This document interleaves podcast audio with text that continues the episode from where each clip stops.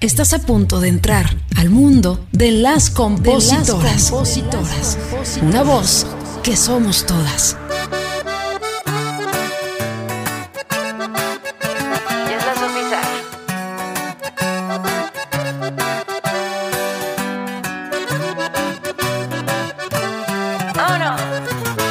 Todos me dicen idiota, porque ando necia con que te quedes conmigo. Me dicen date cuenta, no es un buen partido. Y mi cabeza ya no entiende que te has ido. Tu madre tienes poca, ya mi familia y mis amigos me han contado. Me dicen que yo estoy mejor sin ti a mi lado. Pero si estoy enamorada, ¿qué le hago? Y llámame terca, porque yo sigo bien perdida. Porque te quiero ya no te reconozco. Por llenar de amor un corazón tan. Y Bienvenidos, bienvenidas a otro episodio más de Las Compositoras. Las abrazo, los abrazo con mucho cariño. Su amiga Erika Vidrio, gracias por darnos un espacio. El día de hoy tengo una invitadaza de lujo. Mi querida Sophie Sar está con nosotros. Ella es originaria de Monterrey, Nuevo León, extraordinaria cantautora. Bueno, ya tiene más de 10 años en este asunto de la música. También tiene una gran experiencia en los medios de comunicación. Ha prestado su voz, porque su voz es increíble. Me encanta cómo interpreta esta mujer. Su voz eh, ha prestado para varios programas como Mira quién baila de Univisión. Recientemente también interpretó la canción Todo por su libertad, eh, tema de entrada de la serie famosísima La Reina del Sur 3. Y bueno, ha llevado la música regional mexicana a escenarios muy importantes. Ella maneja un, un estilo único, ¿no? Es, es único, la verdad, que le llama ella el popteño, esta mezcla interesante que más adelante vamos a platicar, pero quiero saludarla de una vez, mi querida Sofi. Platícanos, ¿cómo estás? Ay, muy contenta y muy agradecida de este espacio, Erika, de platicar contigo y de poder platicar un poquito más sobre, pues, sobre esto que amamos hacer, que es música. A pesar de que te ves tan morrita, porque yo cuando te conocí hace un mes más o menos, ¿no? Fue en, bueno, dos meses, en diciembre, que fuimos a, a la Ciudad de México a un campamento que tuve el gusto de escribir contigo. Yo te vi y dije, esta morrita, eh, ¿a poco sabe de la vida? Eres una tragaños, muy joven, y ya tienes bastante experiencia en esto de escribir canciones. No soy tan joven, Erika. Bueno, claro que lo eres. Puedo ser tragaños, pero sabes que vengo de una familia de, de músicos. Mi papá es cantante, no, no ejerce, pero mi papá es cantante y escribió un libro y un disco. Mi mamá también canta hermoso, aunque ella es diseñadora, pero todos en mi casa cantamos, entonces para mí era muy natural crecer, crecer con la música y aprender como de mis papás, de lo que escuchaba.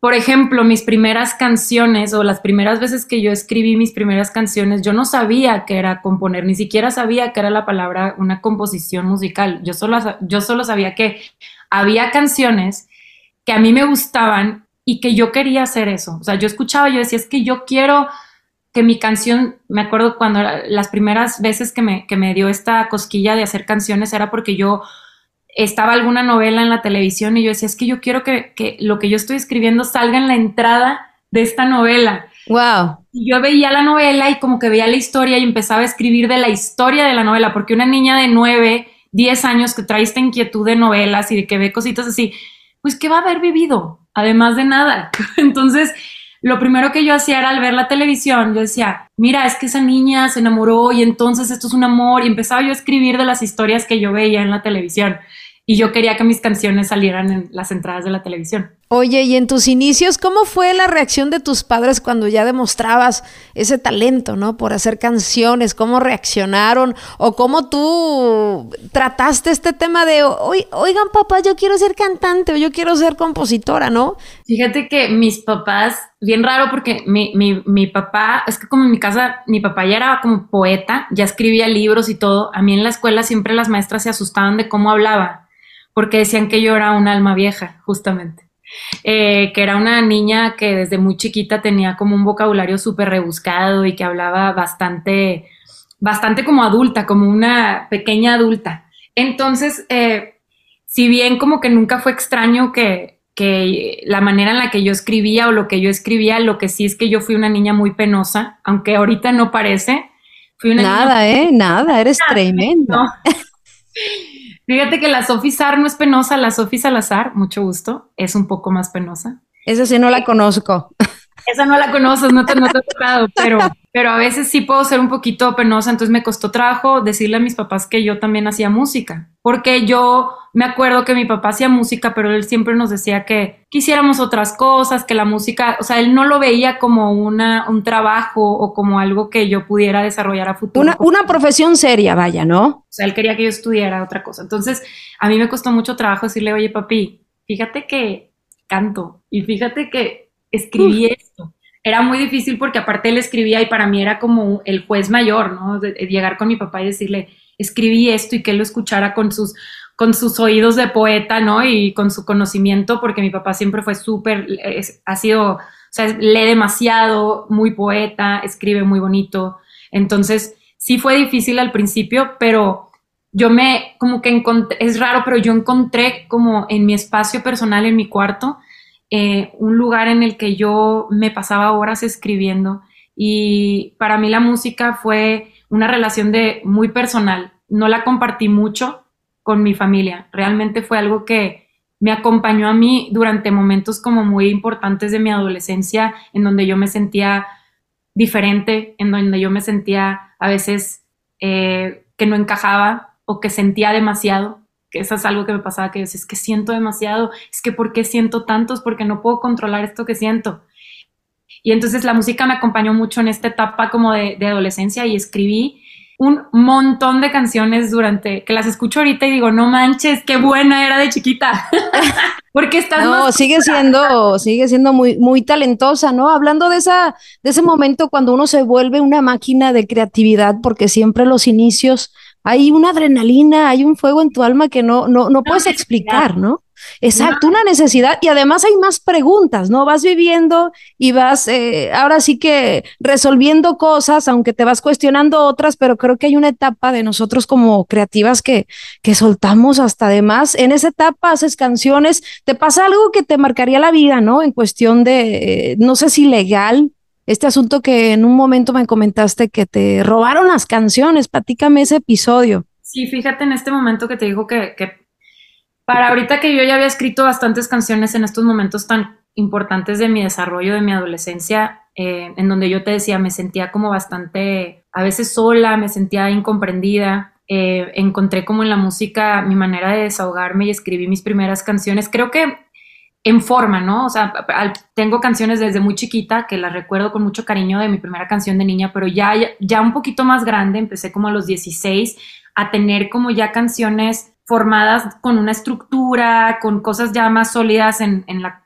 en la composición. Y es que se me acerca a mí la primera oportunidad de firmar con una casa productora allá en Monterrey, en la que fui a un casting, escucharon mis canciones y me ofrecieron firmar, pero entró como en una dinámica muy difícil porque esto fue hace como 10 años, entonces realmente me pusieron a prueba en varias ocasiones porque me hacían como de estos, les llaman focus group, pero son estos grupos en donde van viendo si eres un producto rentable y te ponen en opinión de, o sea, como que la gente puede opinar sobre tu persona y sobre tu música y todo.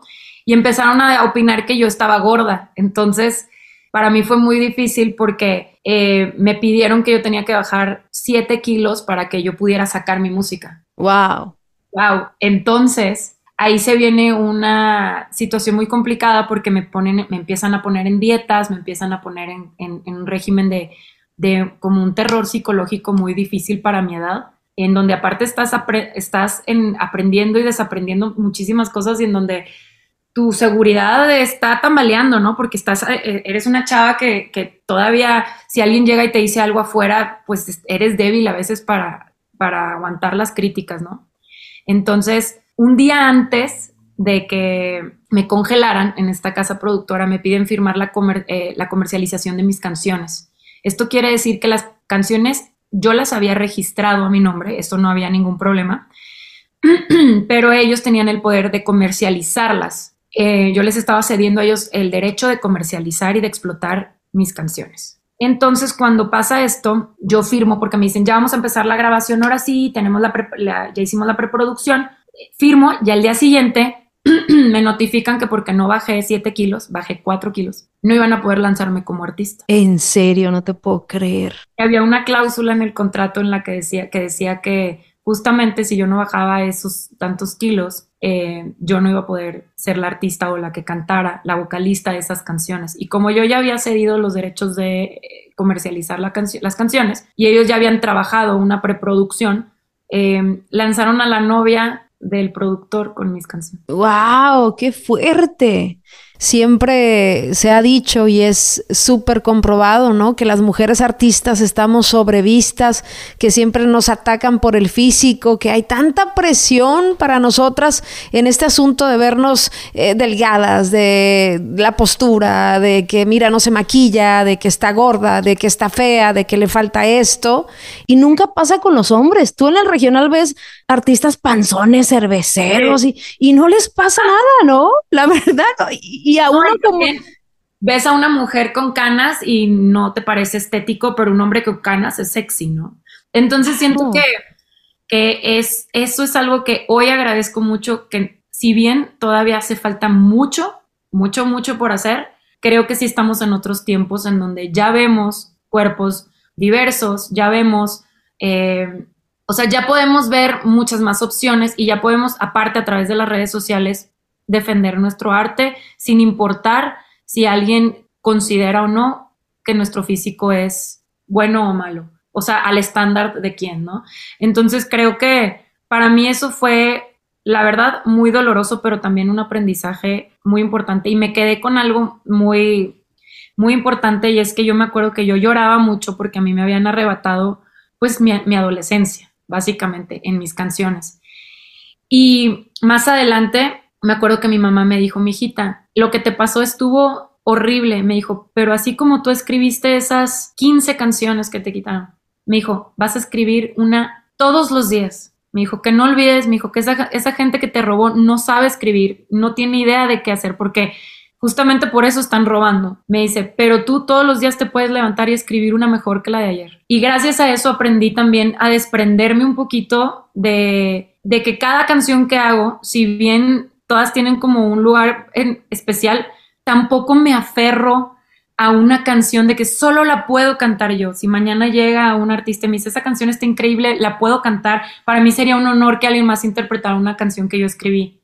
Entonces, como que empiezas a entender que la música también es un, es un hábito y es algo que es un trabajo como otra cosa y que sí es un trabajo hermoso, que estás súper en contacto de tus emociones y de muchas cosas y que a veces es terapéutico, pero a veces te sientas y es un trabajo, trabajo como si fuera a ir a la oficina, ¿no? ¿Cuál es tu experiencia de escribir canciones donde tú las interpretas y de repente que son canciones que escuchas con otras voces? ¿Cómo es la experiencia eh, para ti como compositora, Sofía? Fíjate que al principio, si bien yo casi toda mi vida he escrito para mí, o sea, yo sí soy mucho de escribir para mí, de hace un poquito tiempo, o sea, de, un corto tiempo atrás, empecé a, empecé a escribir para otras personas porque me invitaron y me invitan a camps, eh, ahorita que son estos, eh, se les, bueno, se les llaman son camps o campamentos de composición, en donde escribimos para otras personas y en donde es un ejercicio bien diferente el escribir para ti.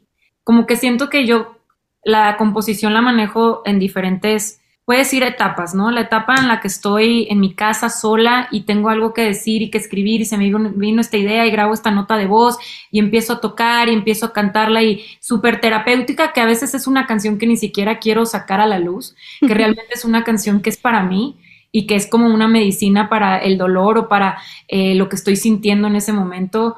Eh, y hay otras cosas que sí lo hago, por ejemplo, para cuando escribo para mi eh, próximo EP, que estoy escribiendo muchísimo para mi disco, tú sabes.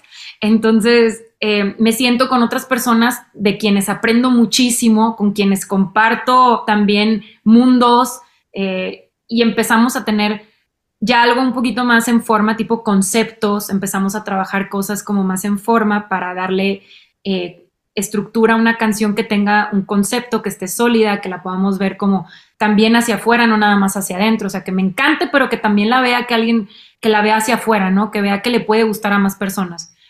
Y cuando compongo para otras personas, trato de salirme un poquito de mí y escuchar, escuchar lo que la otra persona tiene que decir y ver de qué manera puedo empatizar con esa otra persona para lograr desde mi experiencia y desde mi interior aportar eh, algún mensaje, alguna melodía o algo que le pueda a la otra persona hacer sentir que esa canción que estamos escribiendo sea eh, la indicada para la persona. Y creo que muchas veces, incluso hasta la relación que se hace cuando estás escribiendo, a veces hace que una canción la quieras más porque hiciste una relación bonita, una, sabes, una, una relación bonita con la persona con la que escribiste.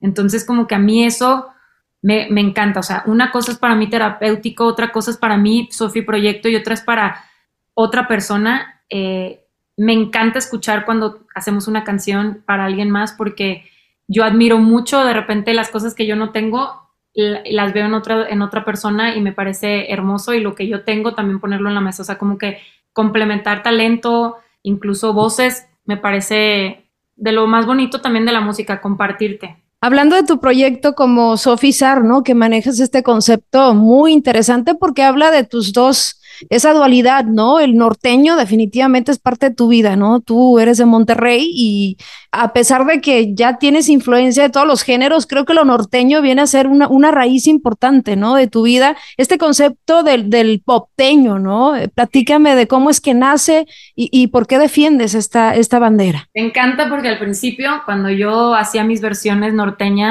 de canciones pop, me acuerdo que algunas veces me llegaban por ahí algunas críticas de, no, es que eres muy fresa para cantar y que no sé cuántas cosas me decían.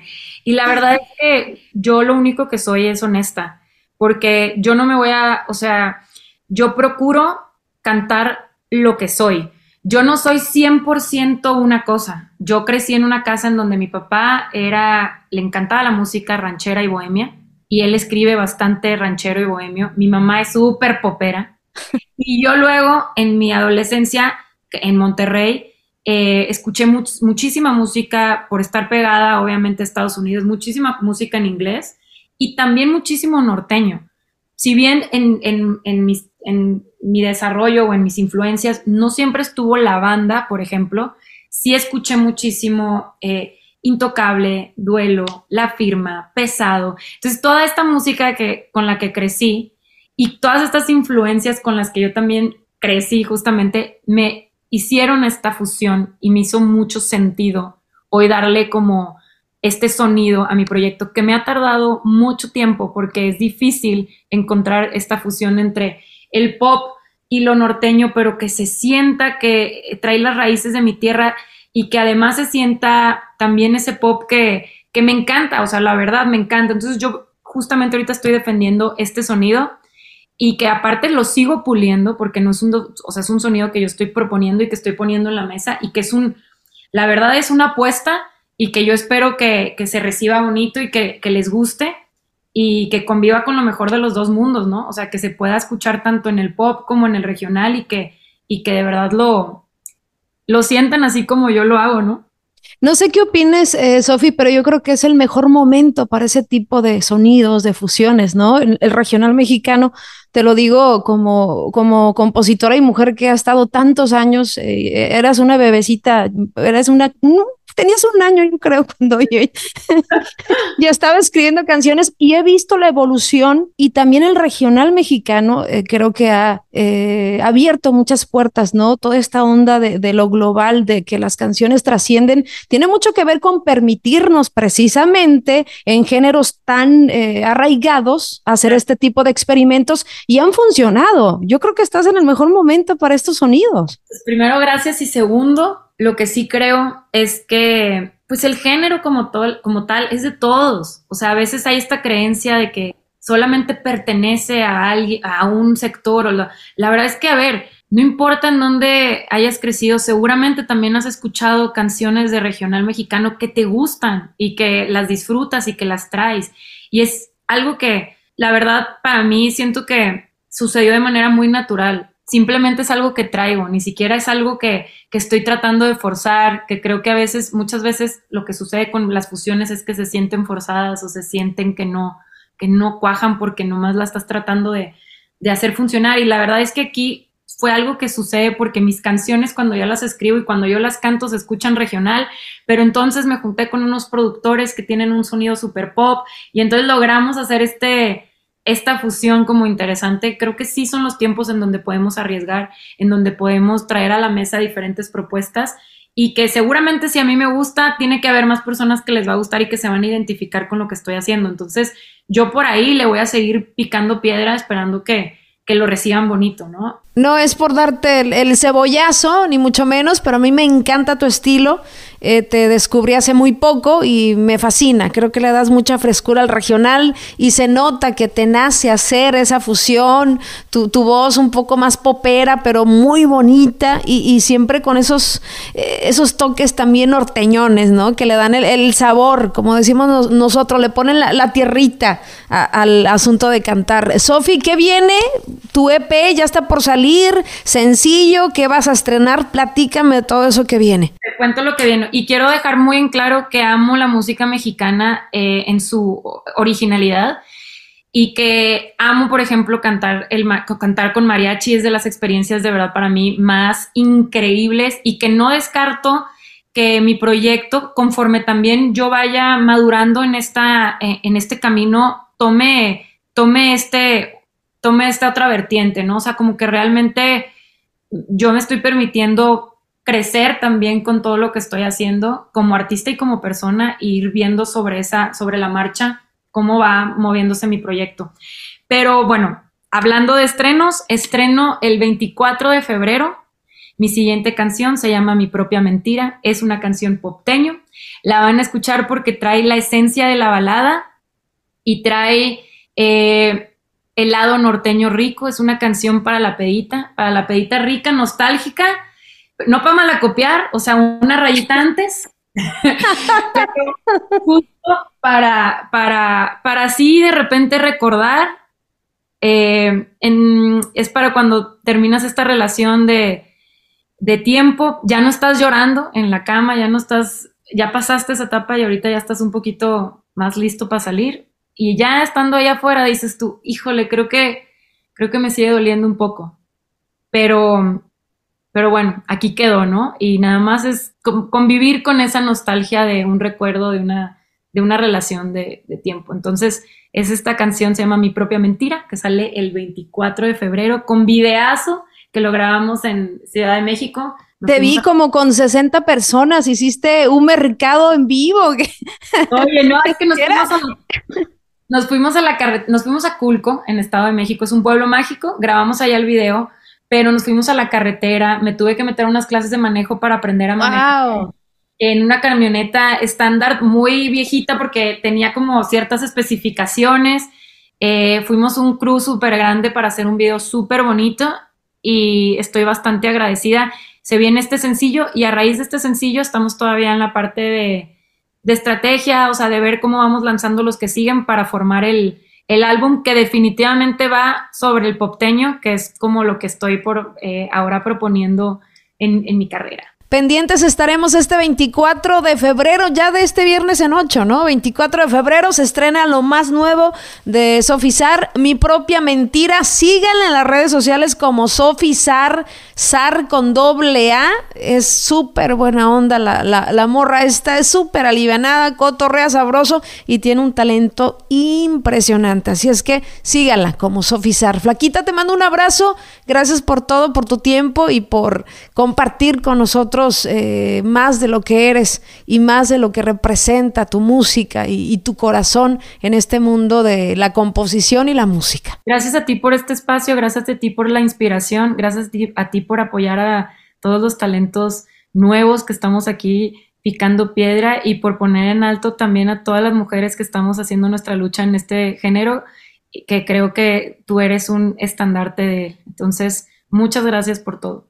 Gracias por escucharnos. Te esperamos el próximo jueves en otro episodio más de Las Compositoras, una voz que somos todas. Recuerda seguirnos en nuestras redes sociales como Las Compositoras y darle seguir a nuestro perfil para tener más visibilidad en este podcast.